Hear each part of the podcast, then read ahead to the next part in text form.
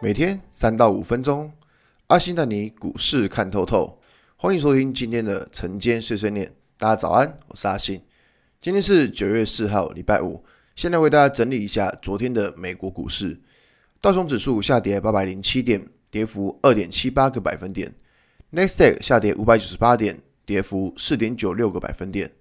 S M P 五百指数下跌十二点，跌幅三点四二个百分点。费城半导体指数下跌一百三十五点，跌幅五点七四个百分点。昨天美国四大指数，嗯，就是崩盘，对，没错，就是崩盘。道琼都跌了八百点，还没崩吗？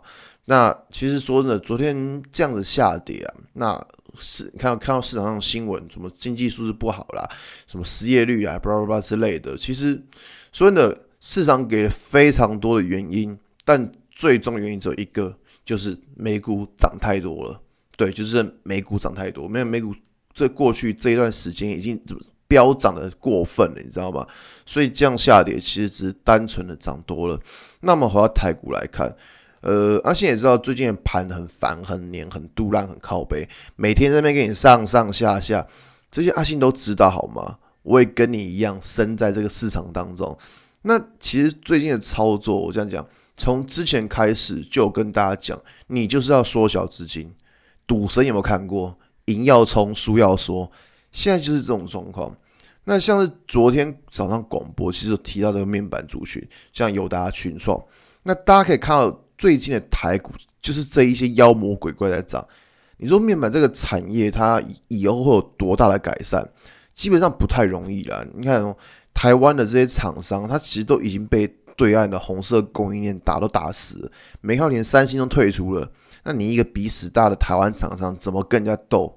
所以昨天早上广播其实有提到，就是说这些这些股票啊，它我们会比较归类于就是资金的暂时停留。因为其实如果单纯以股票的价格或位阶来说的话，你看哦，友达净值十七块，现在股价连十二块都不到。那群创的净值也是二十二块，现在股价才十元。所以这股票的上涨原因其实就是位阶够低，然后再加上它够便宜。那看到昨天做光碟的莱德大涨，我说真的啦，你现在家里还找到光碟片吗？我自己是找不到了。你看 A 片都是看线上，哪哪里还有光碟啊？所以这些妖魔鬼怪在上涨的时候，其实你就要知道，现在大盘就是一个没有主流产业的情况。所以对于这种盘面，其实你也不用太意外了。那。昨天晚上美股大跌，今天用台股怎么办？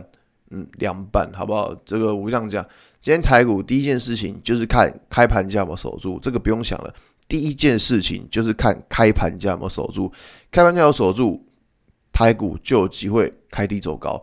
开盘价如果没有守住，就是开盘之后，可它可能会稍微震荡一下，又继续往下灌，然后反弹站不上开盘价，我跟你说那个就很危险了。